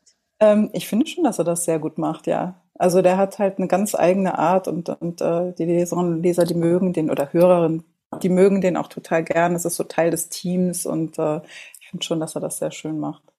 Vielleicht hat man es eben gemerkt, ähm, Ich bin Götz Otto. Ich, deshalb bin ich auch ein bisschen scheu. das war auch nicht höflich von mir. Lars, du hast das sehr, sehr gut vorgelesen. Das wollte ich auch an der Stelle nochmal sagen. Aber ist der Wahnsinn, weil der, der, ist doch Schauspieler. Also ich meine, der hat doch auch mhm. schon echt Rollen gespielt und so. Also ja, ich fand das, also als ich gehört habe, dass Götz Otto die Bücher einliest, ne, gleich beim ersten habe ich gedacht, oh, was, Wahnsinn, ja, der ja. Hollywood. also man hat natürlich immer so dieses ähm, James Bond im Kopf, ne, wo er den Bösewicht äh, gespielt hat, wobei er wahrscheinlich auch darauf gar nicht mehr reduziert werden möchte weil er ja wirklich schon ganz, ganz viele auch wesentlich anspruchsvollere Rollen hatte. Ja. Ähm, aber das ist so das, womit man ihn verbindet. Und ich war natürlich total begeistert, als ich das äh, auch die ersten Folgen gehört habe. Beim Hörbuch, beim ersten, muss ich ehrlich sagen, da wurde extrem gekürzt. Das, ähm, seitdem habe ich, da ist nämlich die Ziege, die du kurz erwähnt hast, ne? die ist rausgeschnitten worden. Und zwar konsequent, ausgerechnet Cosima. Und ähm, ja, aber seitdem kommt das nicht mehr vor. Werden Bücher gekürzt fürs Hörbuch? Es gibt äh, unterschiedliche Varianten. Also seit diesem, also das Hörbuch vom ersten gab es nicht in der vollen äh, Länge und das wurde so heftig gekürzt, dass auch die humorvollen Szenen waren draußen. Das war wirklich schlimm. Mm, und äh, aber danach ähm, habe ich mir das auch einschreiben lassen, dass ich da mein Veto gebe. Und jetzt gibt es immer zwei Versionen. Es gibt eine gekürzte, die ich aber vorher überprüft habe, weil natürlich kann man kürzen. Ist nicht so, dass ich an meinem Text hänge. Es gibt wirklich viele Stellen, wo ich sage, ja, okay, das kann man auch ein bisschen zusammenstreichen. Mache ich bei meinen Lesungen ja auch. Da erzähle ich etwas und merke, nee, das muss nicht in dieser Länge, das kann man auch kürzer machen. da streiche ich mir das auch zusammen, damit das ein bisschen kompakter ist und eingängiger. Also von daher kein Problem, aber es gibt eine gekürzte und eine äh, lange Version. Man kann sich aussuchen, was man. Sophie, würdest du uns auch noch was vorlesen heute? Oh. Oh Leute, Ihr ganz merkt, ehrlich. ich bin ein bisschen verliebt, aber wirklich, das weißt ist du, toll. Nein, Nein, jetzt ehrlich. Ey, Michi, Entschuldigung, Michi, ist das unhöflich? Michi, Michi ich verkaufe dir diese Tonaufnahme. Ich habe Michael, anstatt einfach mal auch mal ein Buch zu, also ich hätte von euch erwartet, ich habe alle acht Bücher in Vorbereitung gelesen. Und ihr beide sagt, ich habe es leider noch nie gelesen. Und der andere guckt, hört sich ein Hörbuch an. Wollen wir die vierte Flasche Wein vielleicht noch probieren? Oder? Ja, wir sehen ja noch meinen Podcast. Oder wollt ihr enchambrieren, oder wie das heißt? genau. Les Moujottes heißt der Wein. Grand Reserve aus 2020 von einer Winzergenossenschaft, also ein ganz junger, frischer Wein, 2020, also ja, kann also nicht groß im Holz gelegen haben, fällt also schon mal weg. Und es steht auch hinten drauf, was es ist, Cabernet Sauvignon und Syrah. Ähm, und es ist ein Paydoc, also ein Landwein, ja, also eigentlich würde man sagen, eine relative Basisqualität. Da steht aber noch Grand Reserve drauf, was ja immer erstmal toll klingt, ja. Aber finde ich, wenn du mal reinriechst, äh, geht es eben schon auch los, dass auch sehr, sehr viel gleich in der Nase kommt. Die Farbe ist im Gegensatz jetzt zu dem Beaujolais deutlich kraftvoller, intensiver. Man sieht aber auch, dass der Wein noch sehr, sehr jung ist. Du siehst auch an, am Rand, dass es relativ aufklart, dass also kein großer Holzeinsatz ist. Das kann man an der Farbe schon gut erkennen. Also, das Und, ist aufklart? Äh, ja, das ist ziemlich, das ist, das ist heller auch wird nochmal am Rand, ne? Achso, und wenn du da reinschaust. ja. ja, ja, ich sehe das, aber das heißt, es ist kein Holzeinsatz? Genau, das, davon kann man ausgehen oder zumindest kurz nur oder zumindest nicht signifikant. Oh, auch leicht gekühlt, ne? oder? Muss man leicht gekühlt trinken? Ja, leicht gekühlt würde ich es generell immer empfehlen, weil es im Glas schnell genug eh warm wird na, und weil wir durch die globale Erwärmung ganz wenig, nur noch ganz leichte Rotweine haben, die auch volle physiologische Reife kriegen bei der Ernte. Deswegen ist generell immer besser ist, ein bisschen gekühlt zu trinken. Warm werden sie von alleine. Gekühlt kriegst du sie schwer, sobald die einmal im Glas sind. Wenn man heute guckt, wie, doch wie klug das von uns war, einen der ersten Podcasts mit Luisa Neubauer zu machen. Damals war die Klimawandel auch schon schwierig, aber das ist jetzt eines der beherrschenden Thema, äh, Themen im, im Weinbau. Ne? Also ja, völlig richtig, ganz groß. Auch äh, ich war jetzt in der Champagne ja äh, äh, vor ganz kurzem eingeladen von Bollinger. Auch in der Champagne sind ja viele Rebsorten auch mittlerweile schon erlaubt. Äh, in Bordeaux ja noch mehr quasi, wo man einfach sagt, ich krieg gar nicht mehr Merlot unter 15, 15,5 Alkohol geerntet, wenn ich ihn wirklich vollreif haben möchte. Und dann muss man, muss man sich was anderes überlegen, weil der Markt das eigentlich nicht möchte. Also lustigerweise äh, hat sich das ja komplett ge ge gewandelt. nicht nur das Klima, sondern auch tatsächlich, wir wollen eigentlich leichtere Weine. Wir wollen gar nicht mehr diese ganz alkoholischen, kräftigen Weine haben. Axel schon. Äh, und das das, ja, aber die, die, die, Mehrheit der Menschen. Und das passt dann eigentlich nicht zusammen mit dem, dass die Natur gar keine andere Möglichkeit dir gibt, außer sehr, sehr viel Zucker in die Trauben äh, zu kriegen und dann eben sehr alkoholische Weine okay. rauszumachen. Ja, Le Moujotte Grand Reserve 2020. Eure Meinungen? Ich bin Bitte. gespannt, was Sophie sagt. Ich bin gespannt. Axel, wir halten uns zurück. Wir, jetzt lassen wir, wir halten uns mal zurück, aber Sophie. Ich habe erst jetzt nur gerochen. Ersten Moment.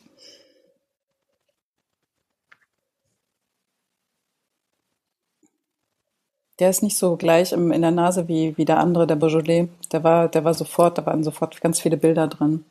Der ist doch ein bisschen, also von, vom Geruch her würde ich sagen, der ist tanninhaltiger. Hm. Hast du die Beeren nicht auch da, die du vorher so meintest? Quasi Brombeere? Ja, doch. Beeren sind auch Johannisbeere. da. Johannisbeere. Hm. Cabernet Sauvignon. Auf jeden Fall, das stimmt. Es gibt ähm, tatsächlich, jetzt gerade wo du es sagst, es gab früher, es gab früher mal so einen Saft, den ich äh, zu trinken bekam als Kind. So um Blutstärken. Das stimmt. aber meinst, du meinst aber nicht, meinst du Lebertraum oder Rotkäppchen? Nee, sowas Rotkäppchen, genau. Das riecht nach Rotkäppchen. Rotkäppchen. Also Rotkäppchen, nicht Rotkäppchen Sekt, sondern Rotkäppchen. Nein, nein, nein. Genau. Ja, ja, genau. So, das ist das so, an das mich das gleich erinnert. Und das ist natürlich ja auch äh, mit, mit ganz viel, viel Trauben, Beeren, mhm. meine ich. Ich habe ein bisschen Kaffee auch, ein bisschen Pfeffer. Kaffee hast du? Weißen Pfeffer. Ja, ja. Tatsächlich so, ja, Mokka. Habe ich auch. Ich will mich gerade freuen, wenn du es hast, aber wenn du es nicht hast, auch nicht schlimm. Aber ja. nee, nee, alles, nee, nee, alles gut, alles gut. Also, also ich. Aber schön, ne? oder? Schön. Ist, ich finde, äh, also es ist eine Kunst sozusagen, so so fein sozusagen zu riechen. Ne? Mhm. Ich denke immer, ich dachte irgendwie Himbeere, so und ihr sagt es gar nicht Himbeere und ich denke so, hm, vielleicht doch keine Himbeere. Also so auf dem Level bin ich gerade unterwegs. So, aber, aber tatsächlich, wenn du jetzt Himbeere sagst und ich steck nochmal die Nase rein, dann ist es auch ein bisschen Himbeere. Das, das ist ja. es ja. Also ich finde, das, das Schmecken und Riechen, das sind ja zwei, das ist zwar verknüpft eigentlich, ne? Ja. aber es sind trotzdem zwei ganz unterschiedliche Sachen. Und ich finde, wenn man riecht, hat das viel mehr mit dem zu tun, was man sich gerade vorstellt. Mhm. Aber, aber äh, machen wir mal den Realitätscheck, Michi. ja, ja, Herr Plasberg. Ganz klare Himbeere. Ja, Herr Plasberg. Hey, ja, oder eher nicht? Ich hatte jetzt nicht viel Himbeere in, in der Nase. Cool. Ich mag es aber total im Mund. Ich mag es. Ich, ich finde es wirklich sehr, sehr angenehm am Gaumen. Also ich finde, was, was der Gamay ein bisschen mehr noch an Säure hat, ist da jetzt milder. Oh, ja. Es ist so, so, so miteinander verwoben. Ja, ja, genau. Unauf, so wirklich so unaufdringlich, so dass du mm. denkst, oh, schön, wie so, wie so eine Decke, wenn es kalt wird und du machst mm. dir die mm. Decke rum und schön. Klein, kriegst noch eine kleine, ja. ich mag ganz, mm. vielleicht haben wir, weil wir so lange keine Rotweine getrunken haben, jetzt man kommt wieder auf Rotwein, aber das ist, Gott, nochmal nachschenken ist vielleicht ein bisschen übertrieben jetzt mal. Pause. Aber hey, nein, toll. Mach. mach. Echt, mach.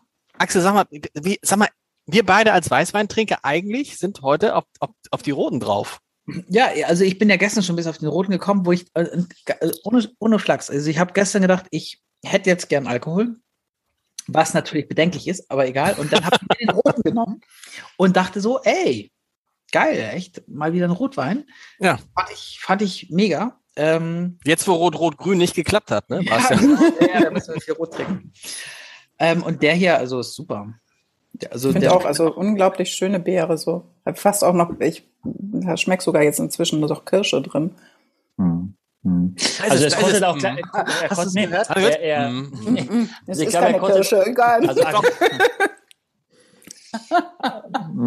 weißt du, was es ist? Es ist nicht dieses, ich hatte vorher diese Schattenmorellen, es ist eher diese, so, so eine dunkle Kirsche, diese Herzkirschen hm. oder so, weißt du, diese ganz, ganz fast schwarzen Kirschen. So, die auf der so Schwarzwälder Kirschtorte oben drauf sind, die? Nein, das ist, nein, das ist genau, genau nicht, die. Nee, das, die. Nee, das ist diese Mist. Cocktailkirsche. Man kann es immer versuchen. Ja, ja. Nee, so nein, nein, nee, nee, nee, nicht, nicht die Cocktailkirsche. Cocktail. Auf der Schwarzwälder Kirschtorte, die ich esse, ist ja. keine Cocktailkirsche. Bei mir auch. Also, nicht. Nee, okay. das ist vielleicht in Österreich. In Österreich, ja, ja, ja. gerne Cocktailkirsche. Bei dir ist Übrigens, also aber so eine Michael, Michael, dunkle Kirsche drauf. Michael, oder? kennst du, kennst du, kennst du den, den Chef der deutschen Presseagentur, den Geschäftsführer? Na. Das ist ein Österreicher. Nein. Und ich, ich traf ihn neulich und dachte, Mensch, und dann sagt, und dann sagt er, ich ich finde Ihren Podcast so toll. Ich dachte, er meinte äh, meinen eigenen Podcast, den ich noch habe. Nein, natürlich nicht. Er meinte die vier Flaschen. Und wir können ihn einladen. Da hätten wir mal zwei Österreicher die beide in Wahnsinn. Hamburg leben, dass ihr euch mal auch kennenlernt, die, die Community.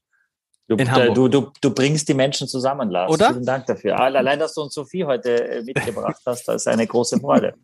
Wollen ja, wir allmählich so zur, zur, zur, zur, wollen wir zur Schlussrunde kommen und mal überlegen, das ist heute nämlich ganz schwierig. Ich habe noch erstmal noch hier noch eine Videobotschaft für euch, weil ihr ja alle so, pass mal auf, hoffentlich kann ich das, Achtung. Kommt gleich die Videobotschaft. Ne, Videobotschaft, eine Hörbotschaft habe ich für euch. Jetzt. Nachdem die Gäste gegangen waren, half Teller und das Besteck. Ja, das ist, das ist doch, das ist doch die Das ist ganz Otto. Verrückt, oder? ah, schöne Stimme, tolle Stimme auch. Tolle Stimme. Ja. Schon eine tolle. Er hat so eine ganz sonore, so eine ganz, äh, ja, sehr schön. Spricht er alle Figuren? Ja, der macht das auch ein bisschen so variabel, so dass ja. man das dann noch erkennt. Aber ganz toll. Mhm. Liest ihr, sag mal ganz kurz, ihr beide könnt ihr jetzt hier einfach sagen, liest ihr eigentlich überhaupt noch? Oder hört ihr eigentlich äh, Radio und dann mal ein Hörbuch. Ganz, ihr könnt es ehrlich sagen. Hat, ja, wann, also ich, wann hast du zuletzt ein Buch gelesen, Axel? Äh, da im, im, Urlaub, also vor ein paar Wochen. Also, aber oh. das, ja, aber für mich sind diese Hörbücher Bücher eine Demokratisierung. Also wenn meine Freundin ein Buch liest, dann dauert das zwei Tage. Wenn ich ein Buch lese, dann dauert es zwei Wochen. Und ein Hörbuch dauert für uns beide gleich lang. Und das finde ich schön. Oh. Michael, was liest du gerade? Ich lese tatsächlich das, die, die, die Barack Obama-Biografie. Ah, die ist super. Weil mir alle gesagt haben, ich soll die Michelle Obama-Biografie lesen, die ist viel toller.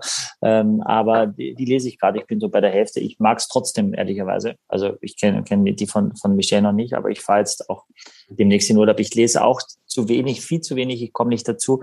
Aber äh, ja, weiß ja jetzt, habe ein paar Tipps heute bekommen, was man lesen kann oder auch, auch hören kann. Aber wir wollen nicht Werbung machen für andere Hörsachen, die sollen uns hören äh, ja.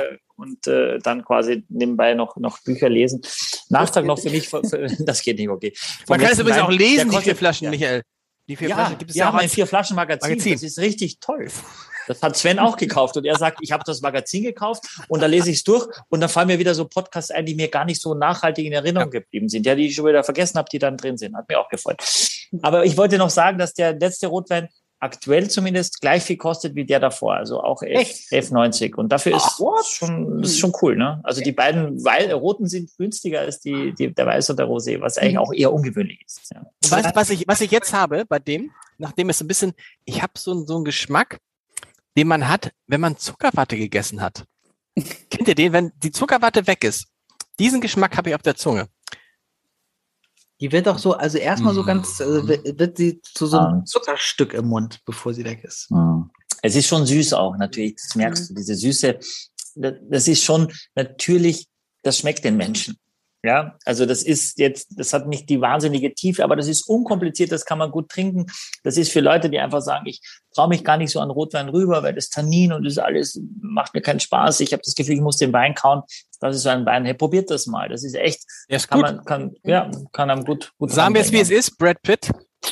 Man muss auch mal verlieren. Brad Pitt ist der Armin Laschet dieser, äh, dieses Weinpodcast, oder?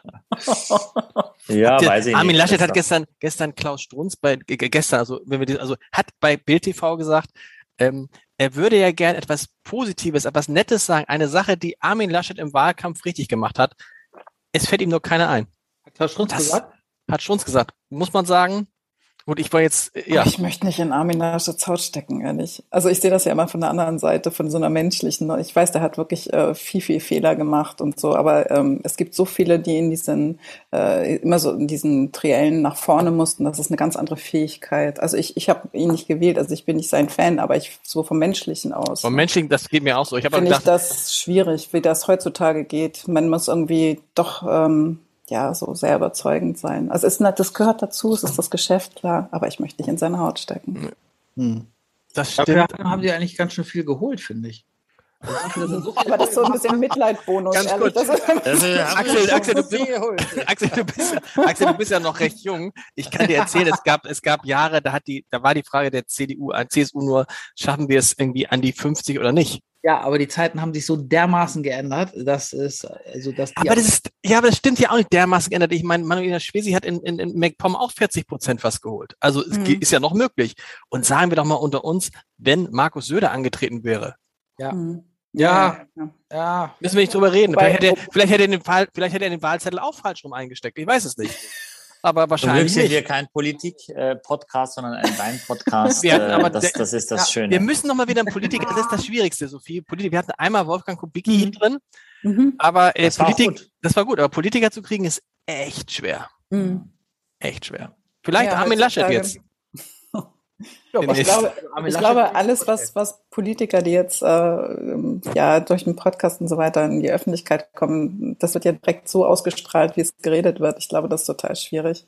Das ist ja, du musst ja aufpassen, was du sagst als Politiker. Das kann ja ganz schnell. Wobei ich, ich, ich, ich, ja, ich habe ein, oder ich kenne ihn eigentlich ganz gut, weil er, weil seine Frau auch bei uns im Beirat ist. Ich habe ja unseren ehemaligen EU äh, EU Günter Oettinger, äh, den können genau, wir einladen, ja. Hat, nee, den habe ich schon eingeladen und der hat auch schon zugesagt. Das war damals mhm. pandemiebedingt und ich finde, wir können auch wirklich eine Folge gut über Württemberger Weine machen mit ihm zusammen, weil es da spannende Sachen gibt. Und also. Oettinger, muss man sagen, ist rhetorisch einer der besten Politiker, den ich jemals erlebt habe. Das glaubt man immer nicht. So, ich habe von dem Reden gehört. Du kannst von dem kannst du wirklich lernen, wie es geht. Das ist, der mhm. redet 45 Minuten frei. Das ist grandios. Apropos grandios, sind wir einig, dass Brad Pitt eher ja, ja hier im hinteren Drittel okay. gelandet ist heute. Nee, so viel, so viel, was wir machen, ist, dass jeder seinen Lieblingswein sagt. Das, das war erstaunlicherweise na. tatsächlich der Beaujolais. Hätte ich nie gedacht. Ich habe am Anfang gedacht, nee, nee, also den trinken wir mal ganz schnell zur Seite. ich fand den gut. wow. Axel? Ich habe der Grand Reserve.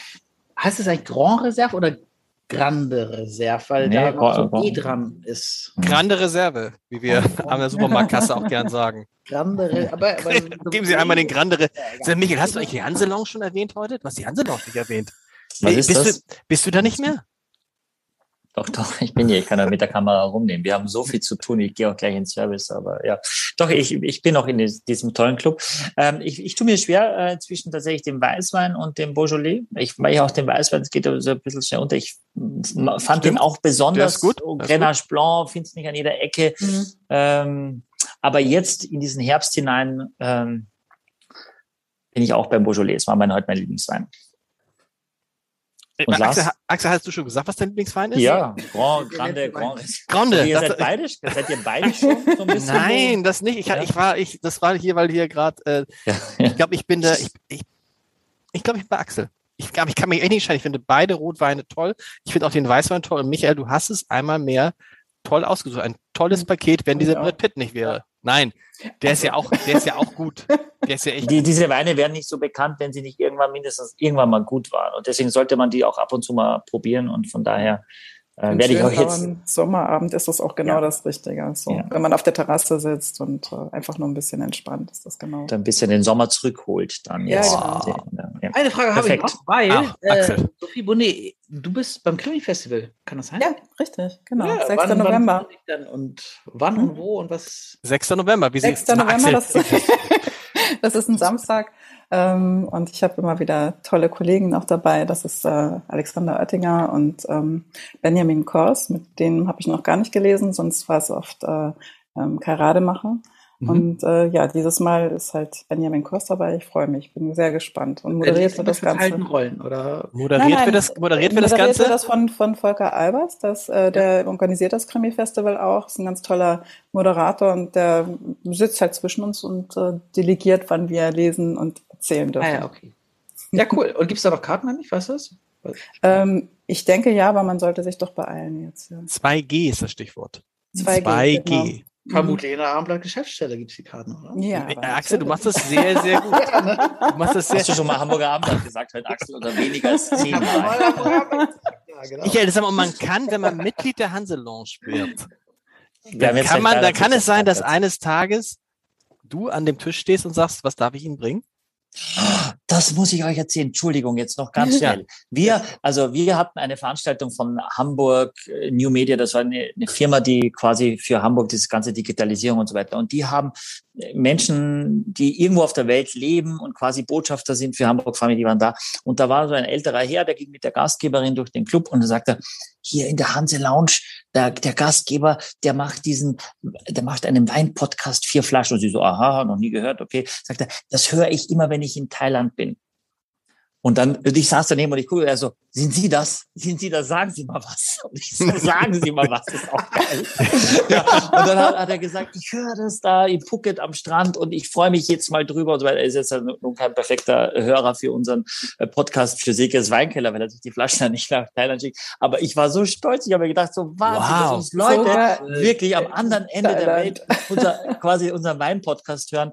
Also an den Herren auf jeden Fall, wie toll, dass Sie bei uns in der Hanse Lounge waren und wie toll bleiben Sie uns weiter wohlgewogen, wie schön, dass Sie die vier Flaschen hören. Also echt schön. Wollen wir noch ein Foto machen mit einem, mit einem letzten, äh, Oh, mit, einem letzten, mit, einem, mit einem glitzen kleinen Schluck. Ein bisschen was noch, ist noch da. Was schenkt ihr denn ein? Was schenkt ihr denn alle ein? Ich schenke jetzt den Grande Reserve ein.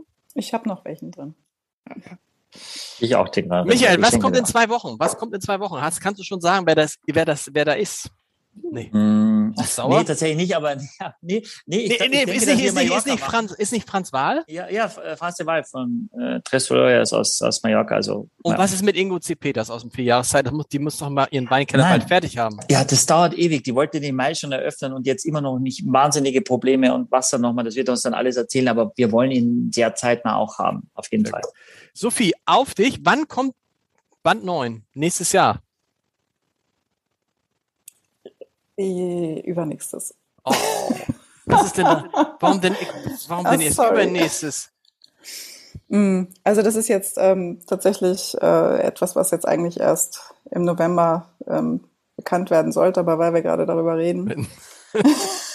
Kommt das erst 20, 20 ist es dann 23? 2023, genau. Ich muss leider einmal aufhören, aber ähm, das liegt an einem anderen Projekt, was zwei Buch Bücher umfasst, was ich äh, einfach sehr, sehr gern mache und nicht absagen konnte. Aber der neunte, die, ja, der neunte Band ist aber schon eingetütet. Das heißt, Vertrag ist da, Abgabetermin ist da. Ich weiß schon, wo ich hin will. Ich war auch schon in Recherche dieses Jahr, in diesem Sommer war ich schon da. Ich freue mich total, dass Reisen wieder möglich ist. Und ähm, habe es einfach genossen, dort ein bisschen den nächsten Band vorzubereiten. Also er kommt auf jeden Fall, ganz bestimmt, aber leider dieses Mal mit einem Jahr Verzögerung. In seinem normalen Leben arbeitet die Geisel als Inhaber eines großen Hamburger Clubs. genau. So, in die Richtung. So, jetzt noch mal ein Foto. Ins, in, den Tag Maische essen, um sich, um sich am Leben zu halten. Axel, machst du ein Foto oder nicht? Du, ich mach ein Foto, hallo. Ja. Warte mal. Oh, jetzt, warte. Vielen Dank. Aufs Leben, aufs Leben, aufs ihr Lieben. Aufs Leben. Tolle Weine. Ja, wunderbare Weine und danke, dass ich dabei sein durfte. Vielen Dank, dass du dabei warst. Tolle Bücher, tolle Weine. Danke. Hoffentlich ja. trinken wir niemals alleine. Wow, der war nicht schlecht. Wow. Besser als der mit dem mit der Nase.